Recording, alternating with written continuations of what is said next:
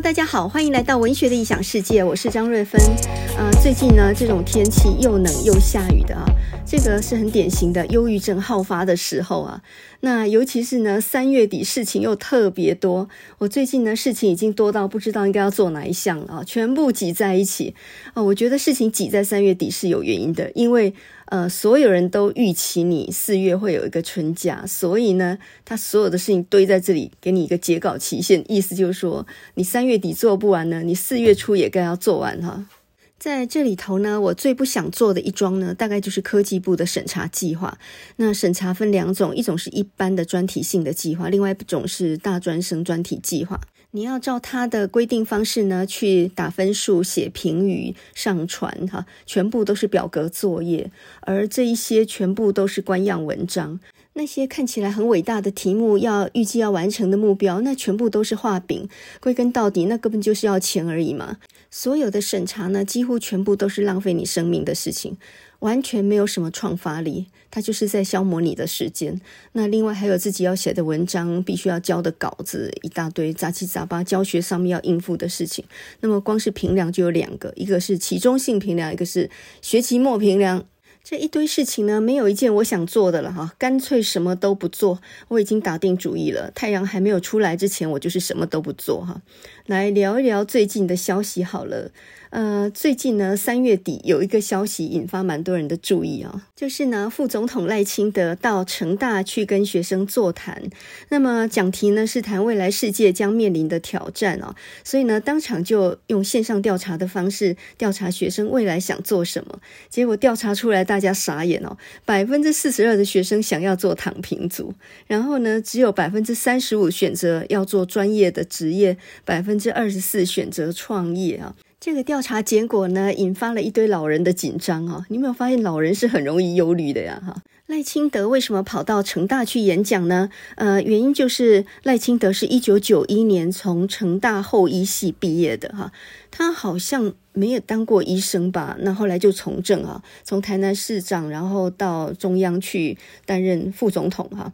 那他回到自己的母校，以未来南方青年为题，对两百多名学弟妹来演讲跟座谈。而注意哦，这个对象呢是成大的研究生。这项调查统计呢，它是用扫描 QR code 的方式呢，统计现场学生他们对未来的想法。选择呃躺平族阿姨，我不想努力了这一项的人，居然占了快要一半哦。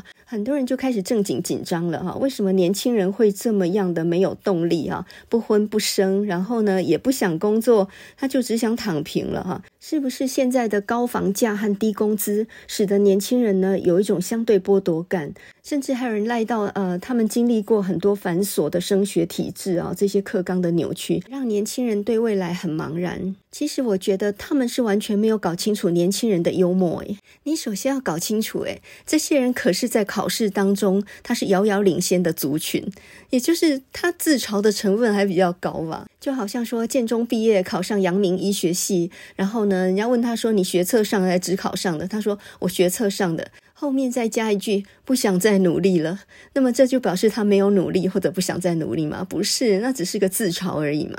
就像我看到王世坚送给柯文哲那一件 T 恤上面写“我就废”三个字的时候，哎，我都很想把那件拿来，哎，我也需要一件哦，我就废，我就想躺平了，我也不想努力了。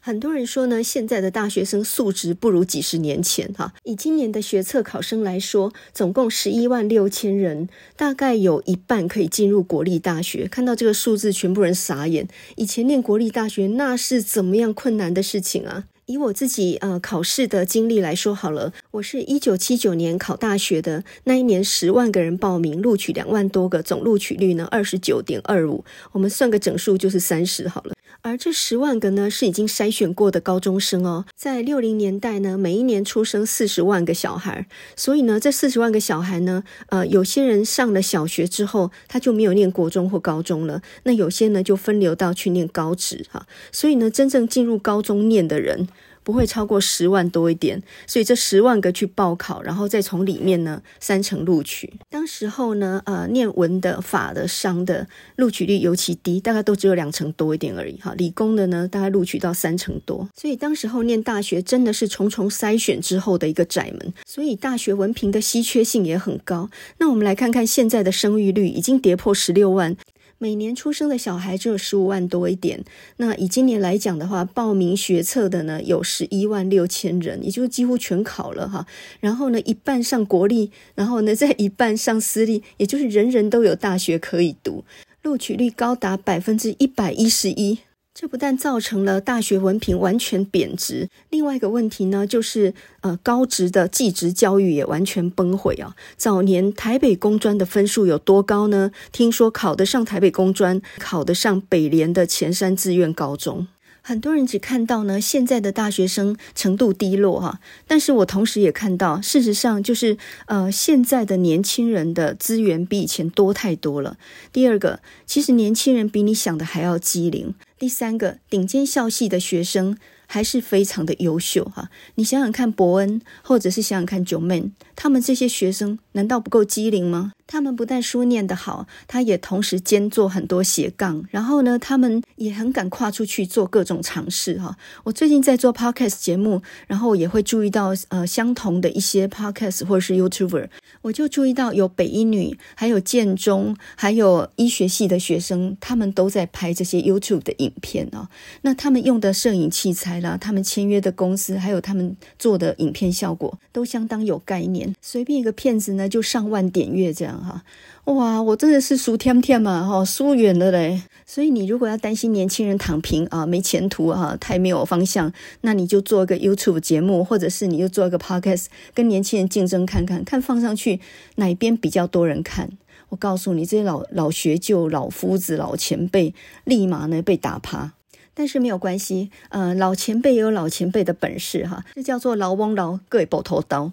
呃，我今天呢要来介绍一本书。这本书读懂了，真的改变你的一生诶，茅塞顿开啊！这本书真的适合老中青各种人来读哈、啊。这本叫做《人生四千个礼拜》。大块文化啊，二零二二年二月才刚出版的一本新书。那么作者呢叫做 Oliver Berkman 啊，他是一个纽约的专栏作家。为什么书名叫做《人生四千个礼拜》呢？因为如果以一个人平均的寿命八十岁来算的话，那么大概呢，你一辈子就只有四千多个礼拜，不会再多了哈。当你意识到你这辈子只有四千个礼拜的时候，诶，那可是沙漏的概念呢。那你还会去跟人渣谈恋爱吗？谈那种毫无目的的、不能成功的恋爱，或者做一份你毫无兴趣的工作，去应付那些不值得应付的人，填一些无聊的表格，或参加一些无谓的应酬？人生四千个礼拜这本书看起来很消极，可是其实却是从消极里面去生出力量。这怎么说呢？当你看到事情的本质，就是你只有这辈子有限的时间。人生只有短短四千个礼拜，在这样浩瀚的宇宙当中，你根本什么都不是，你一点也不重要。所以你拿有限的时间来做什么？宇宙根本一点都不在乎。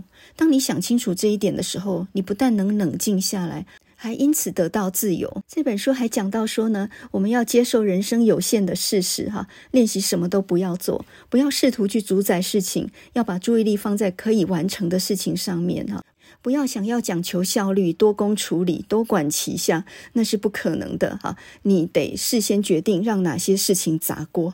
诶，这一句我喜欢哈。你先决定要放弃哪些事情，这比较重要哈。对，我觉得这个概念真的太好。我之前就读过 Elon Musk 他的一本书，他就讲到说，Elon Musk 就是那个特斯拉的总裁嘛哈。钢铁人马斯克他就讲到说呢，他怎么样善于利用时间呢？他把他的时间。都划分成五分钟一个单位啊，不管谈论什么事情，五分钟一到就就转换这样。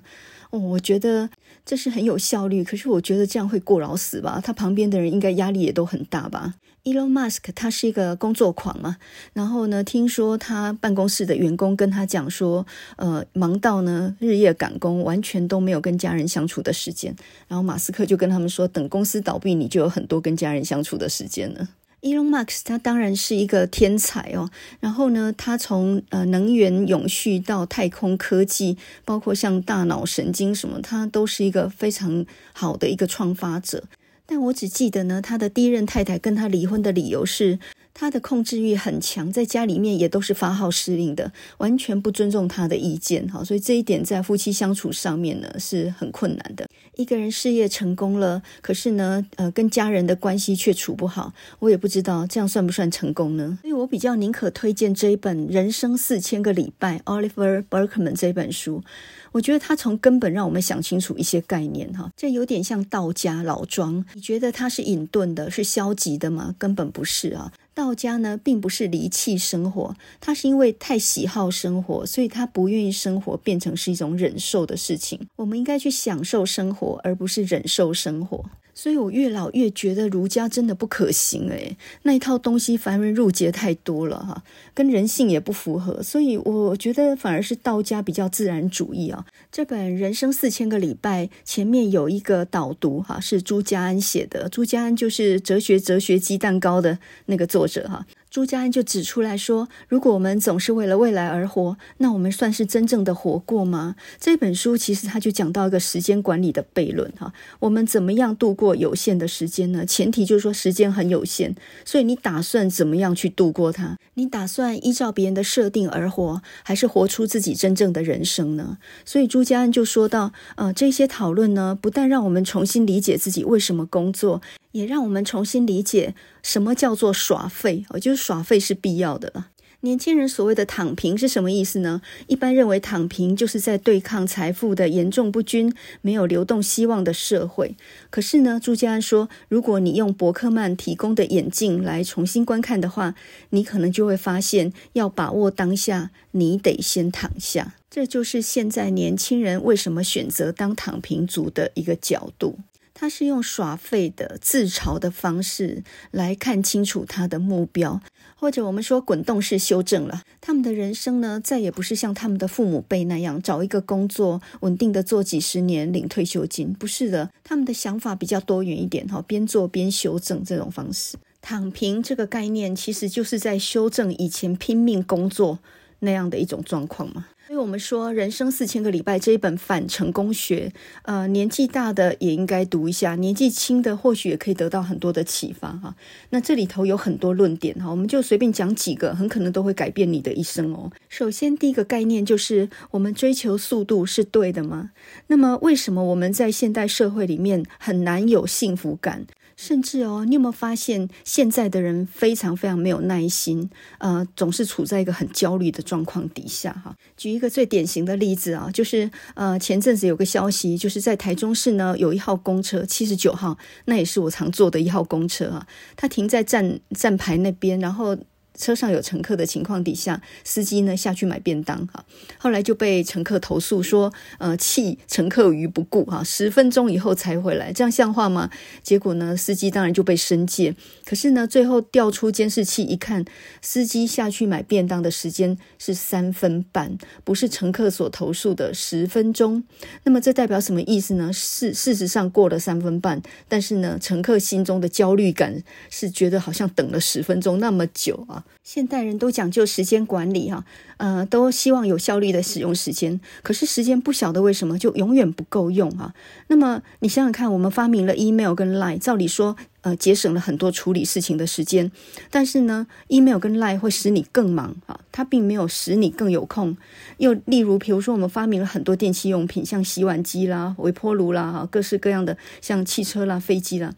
这些便利的现代文明有使你多出空余的时间吗？事实上没有，只使你呢每个人越来越没有耐心了。在奥利弗·伯克曼这一本《人生四千个礼拜》里面，他就说到呢，呃，我们现在所处的呢是工业时代。那么农业时代跟工业时代的不同，就是工业时代是用抽象的方式去思考时间，所以呢，自然会把时间视为一种资源。如果你做的工作是按件计酬的，那么你当然希望增加效率。那么在这个过程里面，你就开始有了很紧迫的压力。你看满街 f o o Panda 为什么要横冲直撞呢？这跟他们的收入有关呢。另外呢，你应该看过有人一边吃饭一边看股票行情的吗？我上个礼拜上课呢，还看到一个奇观，就是放了一部电影让学生写作文。照理说看电影是一个享受的事情，把灯都关了，然后大家呃关注在那个大荧幕上面。可是呢，就在我的前面第一排的位置上面，有一个女生，她桌子上。放了好几本很厚的翻开来的书，应该是在复习别科要考的东西。桌上还放了手机和平板，堪称一心三用。那他就是一边看书，一边瞄一下手机，一边呢偶尔抬起头来看一下那个大荧幕。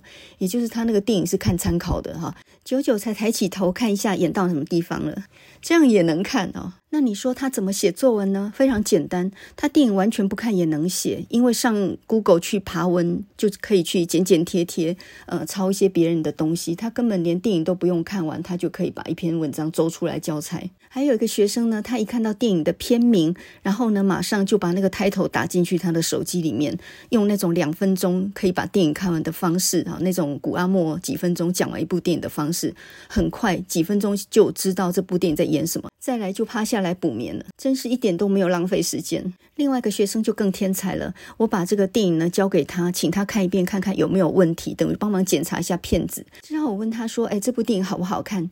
他居然连演些什么他都讲不出出来。原来呢，他说他是用两倍速在看的。我的天呐，我还以为说交给他这个工作也等于帮他找一点娱乐哈。那不然的话，你听歌也用两倍速好了吗？那怎么听啊？奥利弗·伯克曼这本书里面，他就讲到呢，追求速度是对的吗？我们常常陷入一种效率的陷阱跟方便的陷阱里面哈。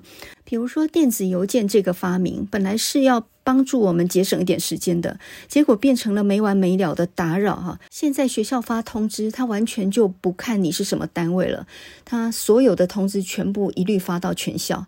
他不筛选单位的，所以你的邮件呢，时不时就塞满了很多根本跟你无关的公文。你光是删掉这五百封也要半小时哈。那光是删掉五百封信，批完五十封毫无意义的假单，你这样就可以耗去大半天的时间。更不要说那个自主健康管理了。奥利弗·伯克曼这本书里面就讲到，我们越试图管理时间，越想要规划未来，我们就越感受到压力。你应该都听过番茄工作法嘛，就是工作二十五分钟，休息五分钟那种方法。事实上，因为人不是机器，没有办法这样切换，所以呢，那种工作方法，呃，就像马斯克他说，五分钟他就要解决一件事，他只会让你压力更大哦，更不快乐。另一个说法是，事情分成紧急的、重要的、紧急而不重要的、重要的而不紧急的，好，这几种方法处理方式各不一样。很多人就拿那个乌鸦跟玻璃罐那个例子来说明哈，一个大玻璃罐，然后有一些大的石头，有一些小的石头，有一些是沙子。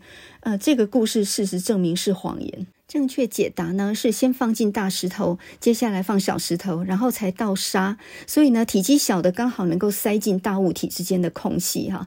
如果你挪出时间先做最重要的事情，那么你就可以在完成所有重要事之后，还有空闲可以做完那些比较不重要的事。为什么说这个故事是一个谎言呢？因为呢，它那几块石头是完全塞得进那个玻璃罐的。那我们事实上遇到的情况是，大石头会多到。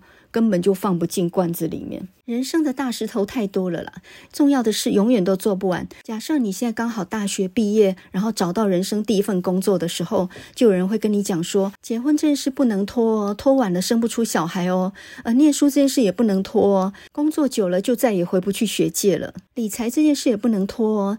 要赶快赚到第一桶金，才能够早日实现财富自由。大石头永远都太多了，时间就是你的玻璃罐，永远太小。所以呢，股神巴菲特有一句名言，或许可以给我们做参考。他说呢，请你现在列出人生最重要的二十五件事，列出来之后呢，请你去做前面的五件事，后面二十件就全部都不要做，因为那表示那没那么重要。但是呢，那些事情却足以让你分心。所以不要再看那种成功人士。在早上七点之前完成的六件事那种书了哈，那种成功学会使你掉入效率的陷阱里面。人事实上是不可能什么事都周全，而另外一个呢，就是追求速度会使你掉入方便的陷阱里面。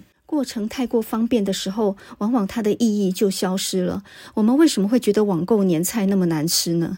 那为什么你会觉得阿嬷的炒米粉很好吃呢？其实并不是阿嬷用料或者是她的技巧有多高超，而是在那整个制作的过程里面。或许呢，祖孙两个人谈笑风生，呃，聊一点家常哈，然后慢吞吞的在制作当中呢，也不赶时间，所以端出来的东西是经过期待以后的美味。还记得前面讲那个公车司机去下去买便当那个例子吗？哈，事实上只过了三分半，可是呢，乘客觉得好像过了十分钟那么久。网购的东西为什么会难吃？因为你对它呢，其实是没有参与过程的。过程很方便，意义就消失了哈。所以很多事情，你想要省时间，呃，你想要追求速度，可是其实却没有办法去享受到那个当下的美好。我们在餐厅点菜的时候，可能跟老板讲两句话，呃，也问一下老板今天什么东西比较新鲜哈。那那一种交流，跟你按荧幕去点餐是完全不一样的。那另外就是买东西是要掏钱包的，所以呢，大大减少了你乱买的几率哈。过程方便，意义就消失了。另一个很典型的例子呢，就是电子卡片。每次到了中秋节或者是教师节的时候，不管是教育局或者是校长，总是会发给全校的老师电子贺卡。多少人连看都不看就直接删除了。所以你必须承认，科技的发达并没有使我们的生活变得更幸福哈。在以前农业时代呢，生活步调慢，那在计算时间的时候，常常说是什么一炷香的时间、一盏茶的时间，非常不精确哈。但是那种时候反而不会焦虑时间的流逝，它是活在一个没有时间的世界一样。比如说晒谷子的时候，你能预计晒一个钟头后收起来吗？你总要晒到干吧。又比如说喂鸡、喂鸭，或者是帮母牛挤奶这件事情，也很难预计时间要完成。呃，当你做这些工作的时候，你感觉不是被时间驱赶的，你以把这件事做完为一个单位。就因为是这样呢，所以你是专注于当下的工作，你其实没有去管到现在已经到了第几分钟的时间了。可是我们现在工业时代就不一样了哈，所以时刻被时间所驱赶，真的是你越试图要管理时间，你就越感受到压力哦。这几年我养猫的心得是，养猫真的可以治忧郁症诶。你喂猫的时候，你总不会去想说，哎，我现在喂猫的时间只有十分钟，十分钟一到就结束这件差事，不是这样想的吧？它不算在呃你规划里面要做的事情，你只专注在你看它那个毛绒的头非常好笑，然后你摸了一下它的背、它的头，然后就跟它玩了一会儿。那种感觉啊，跟我们平常这样子刮西瓜准这样子在工作，要完成很多任务，真的完全不一样哈。那么我相信呢，种花种草也是一样的效果。奥利弗·伯克曼这一本呃《人生四千个礼拜》里面，另外一项论点就是，真正的休息就是活在当下，呃，不要去追求效果哈。那他就说到呢，呃，唯一归我们管的时间只有此刻，因为呢，人生当中不确定的因素实在太多了哈，所以呢。呃，圣经里面有一句话说：“不要为明天忧虑，因为明天自有明天的忧虑。一天的难处，一天当就够了。”那么这句话非常的重要啊！很多人呢，就是常怀千岁忧嘛，为明天忧虑，很可能明天会发生什么事情。但是明天还没有到啊，因为明天自有明天的忧虑，你为什么要去还乐起来啃呢？哈，所以呢，一天的难处一天当就够了，这个是很重要的。那为什么我们会有这种想法？因为资本主义呢，使我们把时间当作工具。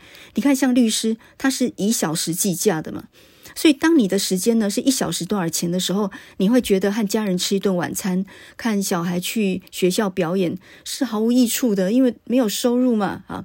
所以呢，太努力善用时间的人，往往反而错过了人生啊。所以呢，呃，这书里面就讲说，他曾经特意到北极去看北极光，可是呢，挨尽千辛万苦，三更半夜爬起来，然后就去盯盯紧那个时刻，哦，终于看到北极光了。看完以后，只觉得很像荧幕的保护城市而已。事实上，并没有你想的那么神奇伟大。人生非常短暂哦，我们所做的每一件事都是最后一次。有一些育婴指南是这样说的啊，要让小孩呢，婴儿呢睡在自己的摇篮里头，不要赖在父母身上睡，你不要抱着他，因为这样会养成坏习惯。可是你知道吗？他也只有婴儿时期会赖在你身上睡而已。我们人生的每一件事都是最后的一次。比如说，你现在一个小孩呢，三岁五岁的，他在地上撒野，然后呢，他要你陪他玩，你以为他一辈子都会？要求你做这件事情吗？每一件事都是最后一次。他很快就长大了，很快就不需要你了。他也只有这个时候会这样做而已。不管是撒娇还是耍赖，也就只有这个时刻了。所以，太努力善用时间的人，却往往错过了人生。诶，我好像在讲马斯克诶。所以，《人生四千个礼拜》这本书，他就讲到，我们不要追求速度哈，因为呢，欲速则不达哈，成效也不是一切，最好是不要有任何的效果。这本书呢，他就举了一个例子啊，有一个很有名的英国摇滚明星啊，叫做 Rod Stewart。那么他呢，呃，非常喜欢那个铁路模型，但是呢，这件事情跟他摇滚明星的这种形象是完完全全是不搭嘎的哈。他平常是穿皮裤的，然后声音很沙哑的哈，是很性感的，在舞台上表演的人。那他却会去做那个火车跟铁路的模型，呃，很多人其实都没有办法跟他搭在一起，甚至呢，他自己也不是很擅长去做这种模型，可是他就是喜欢，也就是喜欢就是一切哈。他玩模型的时候不用担心要取悦观众，他也不用担心门票是不是卖光了，呃，要向全世界证明他宝刀未老等等哈。我们必须要理解到，效果并不是一切，甚至你做事情最好不要有效果，因为效果永远是以后才会出现的东西，而以后永远都太迟了。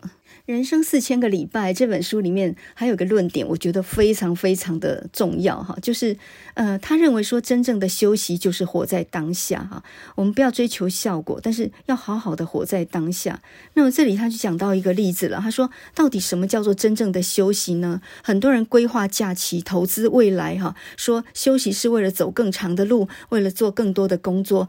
我也看到很多大学教授呃做七年休第八年嘛，那么在他。呃，Sabbatical 这一年啊，就是教授休假这一年呢，他安排了很多很多的讲座，全世界各地去讲学啊，这个马不停蹄，好像很忙很重要的样子啊。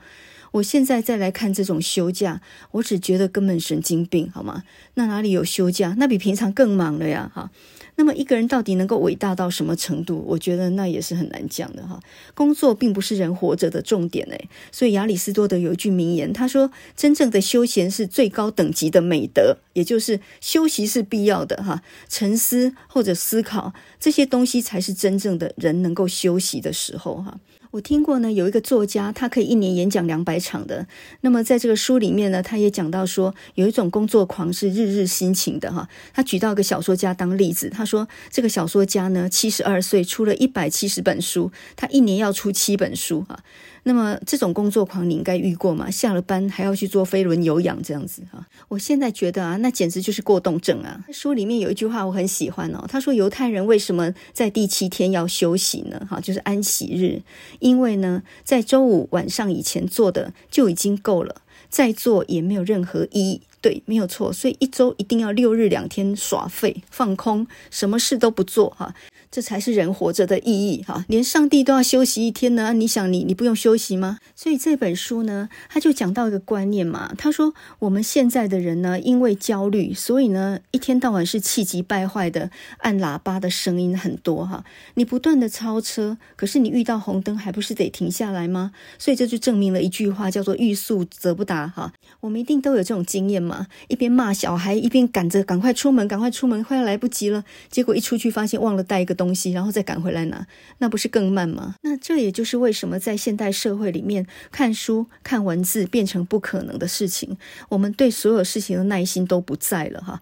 那你会发现到报纸的副刊呢，满版一篇散文大概是三千字到四千字，老实讲，那也没有多少。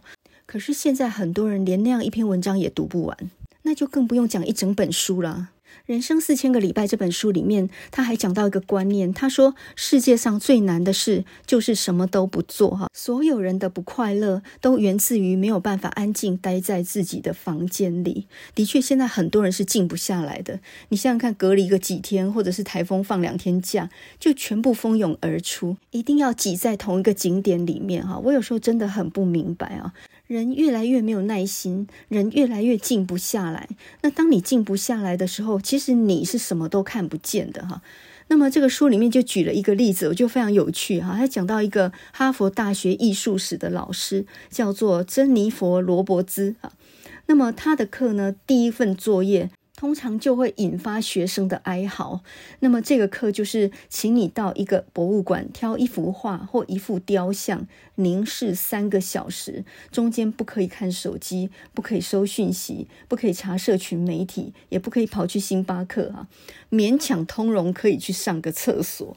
据说呢，这项作业引发学生集体的哀嚎哈，如坐针毡，他们宁可组装大型家具，或者用图钉刺大腿，都没有办法安安静静在那里盯着一幅画或雕像看三个小时哈。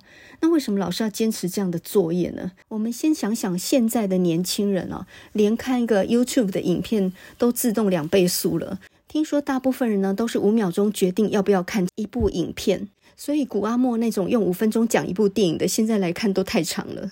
那么这本书的作者呢，奥利弗·伯克曼，他听说哈佛大学有这样一堂课，他就想去挑战看看啊。那么朋友呢，看着他，眼神散发着敬佩，呃，担心他精神是不是出问题哦？毕竟三小时真的很长。那为什么这位老师啊，珍妮佛·罗伯兹，他要？呃，坚持看三个小时呢，因为他知道三小时长到令人痛苦，尤其是习惯了快步调生活的人。所以呢，他想让他的学生知道，为什么克服那样的感受，掌握背后的东西是有价值的。那么罗伯兹呢，就告诉作者说，他最初想出这个点子，是因为学生面对太多快速前进的外在压力，除了数位科技造成的压力，哈佛的竞争呢也雪上加霜。所以呢，他感觉到像艺术这样的东西啊，如果他不能够想办法影响学生做事的步调，协助他们放慢到创作要求的速度。那么他就等于没有尽到责任，他们必须要适应艺术创作的形式，创意跟效率往往是相对的。这个作者呢，就真的在那里看了一幅画。那么这一幅画呢，叫做纽奥良来的棉花商人哈，在看着这幅画的时候，他的手机、笔电和让他分析的物品全部都放在寄物的地方。刚开始的四十分钟，他在想说：“我自己到底在干嘛？”啊，他很痛恨美术馆，那么这种空气让人昏昏欲睡。他，你就自在盘算说，那我要不要换一幅作品来看？因为你选的这幅画超级的无聊哈。牛二良的棉花商人，他就是在房间里头有三个人在检视一捆一捆的棉花，呃，旁边好像有很多东西，看起来比较精彩丰富一点啊。所以呢，刚开始的四十分钟呢，整个心思是很混乱的，完全静不下来。你被迫自己承认，你来这里呢是要学习耐心的哈，所以呃，你不能够半途而废哈。那但是时间过得好慢呢，呃，你正在想说是不是已经过了一小时，结果一拿表一看呢，才过了十七分钟啊。那么来到第八十分钟的时候，在你没有注意到到底什么时候发生、怎么发生的，哎，变化出现了哈。当你终于放弃了逃避那种时间过得好慢这种不自在以后，那种焦躁感消失了。那么这幅画呢，开始揭晓一些暗藏着的细节哈。这三个人的脸上呢，带着悲伤的神色。你第一次注意到呢，在这个白人的世界里面，这三个商人当中有一个是黑人。而且呢，你刚开始没有注意到，哎，后面还站了第四个人，藏在那个眼睛看不见的地方，所以呢，好像是鬼魂一样。那么再来呢，你体验到呢，眼前的场景刺激着你的各种感官，你感觉到那个纽奥良的房间传来湿气，还有一种幽闭恐惧症，地板嘎吱嘎吱的响，空气当中呢，带有灰尘的气味跟霉味。所以这个看画三小时的训练呢，刚开始是一直在想怎么样遁逃，可是八十分钟后开始注意到细节，而你之所以能够注意到细节，是因为你放弃了那种焦虑哈。所以培养耐心就是这样，其实就是如何让自己安静下来的一种艺术嘛。那我觉得呢，打坐、冥想、听音乐，我觉得养猫都有同样的效果诶。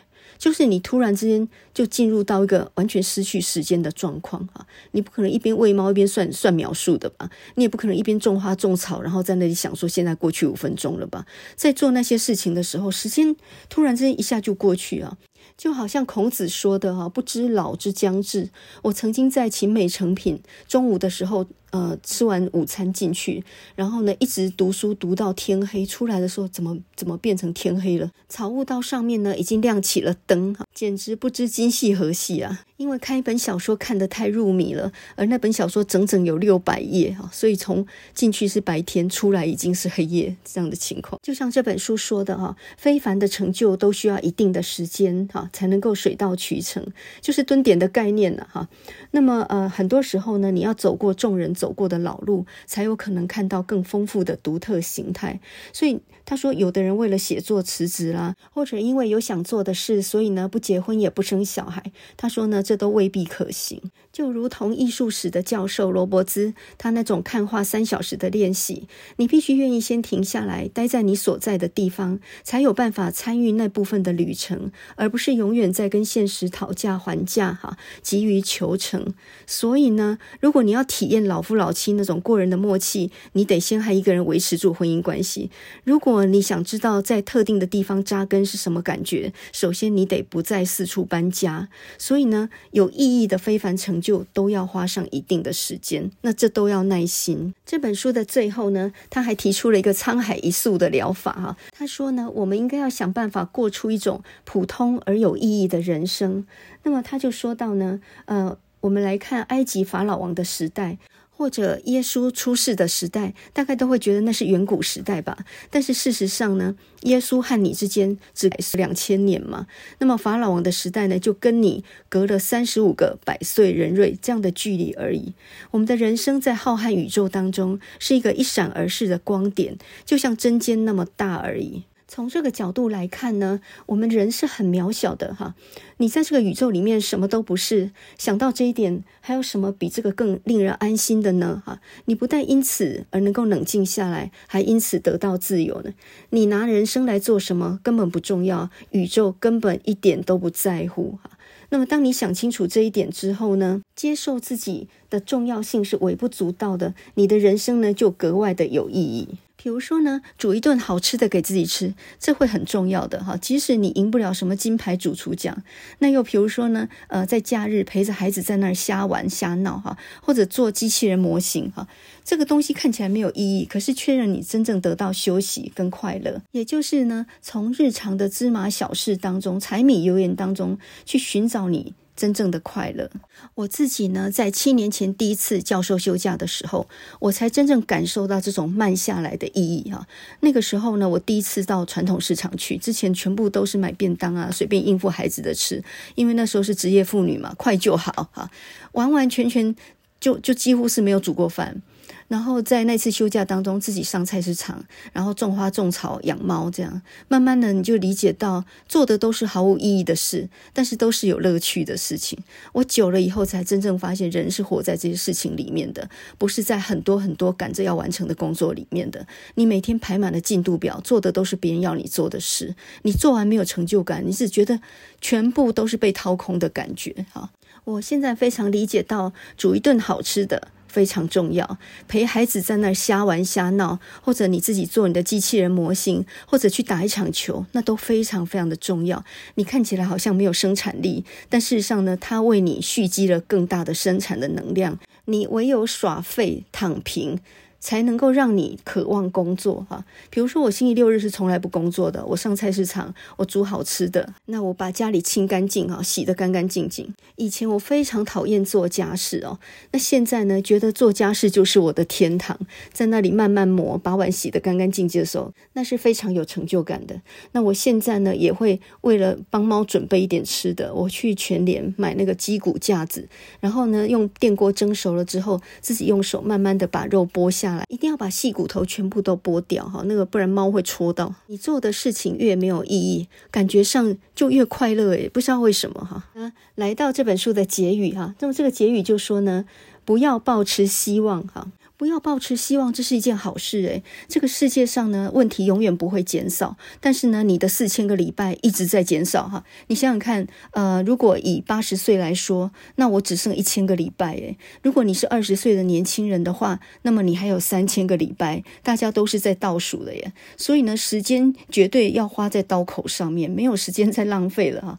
所以呢，他这里头说放弃就是开始哈，是一种好的解脱。你不用三头六臂，凡事想要做到完美，倒是可以卷起袖子，开始动手去做那个可能做到的事情了哈。从柴米油盐去寻找乐趣哈，要坦然的接受我们的生命有限，不可能做那么多事情。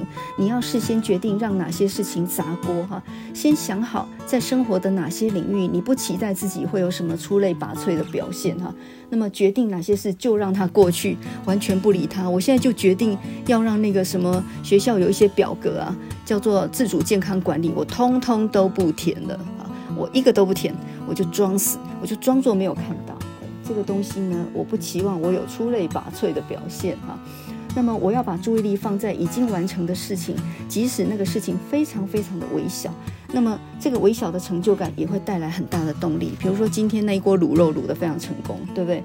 那个就是巨大的成就啊！永远要记得那个哈佛大学艺术史的老师所谓耐力训练啊，保持停下一切的状态。那么世界上最难的事就是什么都不做，什么都不做，事实上是在夺回你的自主权。不再试图回避这个时候的现实真正带来的感受，冷静下来，你自己的人生可以做更好的选择。结论就是呢，不要为年轻人躺平忧虑啊，为自己忧虑吧，你也该躺平。呃，你去做眼前最想做的事就好，其他的冷眼旁观就好了。阿姨，我也不想努力了。不要说年轻人想躺平，我都想躺平。我们现在再复习一下整本书的重点哈，一个一个来，不要想多管齐下。事先决定要让哪些事砸锅，练习什么都不要做，不要对任何事情抱持希望，不要试图去主宰任何事情，做一些没有意义却有趣的事情，不要计划，只管投入。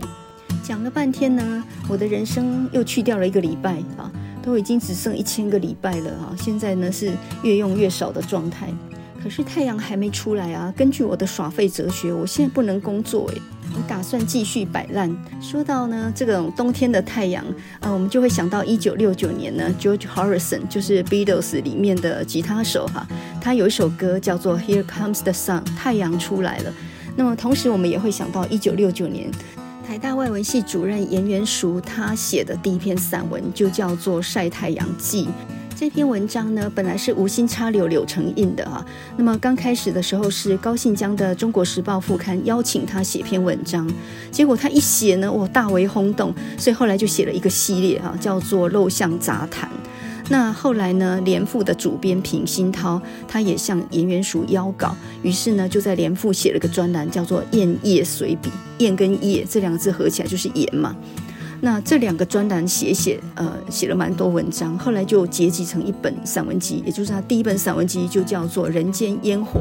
那这本散文集里面好的文章很多啊，除了《晒太阳记》，还有《懒猫百态》啊，《烧饼夹油条》啊，《夏日炎炎不好眠》等等，都是很家常的东西哈，但是非常有人间烟火味。你看他形容说，呃，又冷又下雨的日子，过了好几个礼拜之后呢，有一天太阳突然出来了。我端了一把藤椅出来，坐在院子里面晒太阳。我面对太阳坐着，转瞬之间通体温暖，腹部好像有融化的感觉。我把椅子移转过来，让太阳晒在我的背上。我尽量弯起腰部，让下半身也能晒到。我背部晒暖了，又晒正面；正面晒暖了，我又晒背部。冬天的太阳晒在头上，脑子里没有别的，只有一个暖暖的太阳。何况又是礼拜天，不用上班，不必刮胡子，也不会有访客。我把椅子倒过来，再晒背部。我面对那几波茶花，白的、粉红的、淡红的，三三种都开了花，许多花苞给阳光暖一暖，开得更快更多了。接下来呢，是小孩跑出去玩，然后呢，太太在那晒棉被，这棉被呢都晒出好几斤的水来了哈。那么他就说呢。我晒到全部的毛孔都张开了，二十几个阴雨天气里面吸进的寒气一起要吐尽。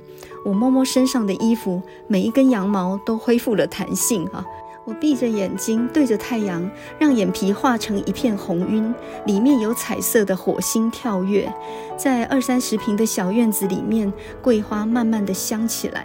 太阳在我的身上，又是星期天。我不看报纸，报纸已经滑到了地上，我懒得捡它。反正我今天不看报纸了，至少今天不看报纸。五彩的星火在金色的婚姻里面跳跃，在我的眼皮子底下。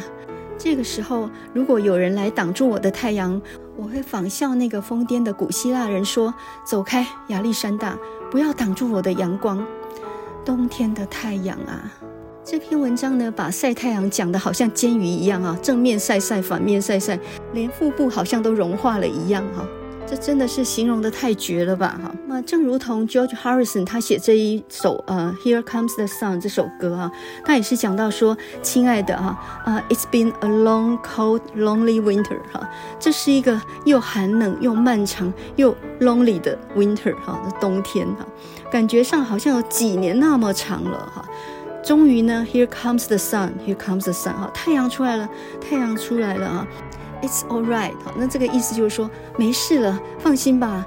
太阳出来了，太阳出来了，真是太好了，笑容又回到人们的脸上。Little darling，I feel that ice is slowly melting。哈，亲爱的，我感觉到冰已经渐渐的融化了，我感觉到好像已经有好几年那么长了。太阳终于出来了，太阳终于出来了。我第一次听这首歌的时候，感受不到那个太阳出来那种欢欣雀跃是有什么那么高兴。可是后来你想一想啊，那个英国是一个很潮湿的，不是下雨就下雪的灰蒙蒙的天气啊，在那种天气底下不得忧郁症都很困难哦。所以呢，如果你那种日子过久了，哦，有一天太阳出来，你真的是整个人好像重新活过来那种感觉，难怪那么激动哦。那么这首歌呢，George Harrison 他听说是在他的好朋友家里面。呃，灵光一闪完成的。那么他的好朋友就是非常有名的蓝调吉他之神啊，Eric Clapton，就是后来写了一首歌嘛，叫做《Tears in Heaven》啊，天堂之泪，有人就翻译成泪洒天堂。那么呃，Eric Clapton 呢？后来呢，还娶了 George Harrison 他太太嘞，所以呢，他们两个也算是有特殊的缘分哦。这首歌呢，曲调非常轻快好听哦，在 Beatles 的歌曲里面呢，呃，应该不算是知名度最高的，但是是我非常钟爱的。那么讲到 Beatles 呢，他们是一九五七年成立的摇滚乐团，六零年代呢红遍欧陆跟美国，那一九七零年的时候解散。那么呃，在一九八零年的时候呢，John Lennon 他先被枪击而去世。二零零一年呢，George Harrison 他又因为肺炎病逝哈，所以现在只剩两位成员了哈，一位呢就是 Paul McCartney，那另外一位呢就是呃鼓手 Ringo Starr。现在呢，就让我们来听这首非常好听的《Here Comes the Sun》，太阳出来了，这是 Beatles 一九六九年的歌。he comes the sun, here comes the sun. say it's alright.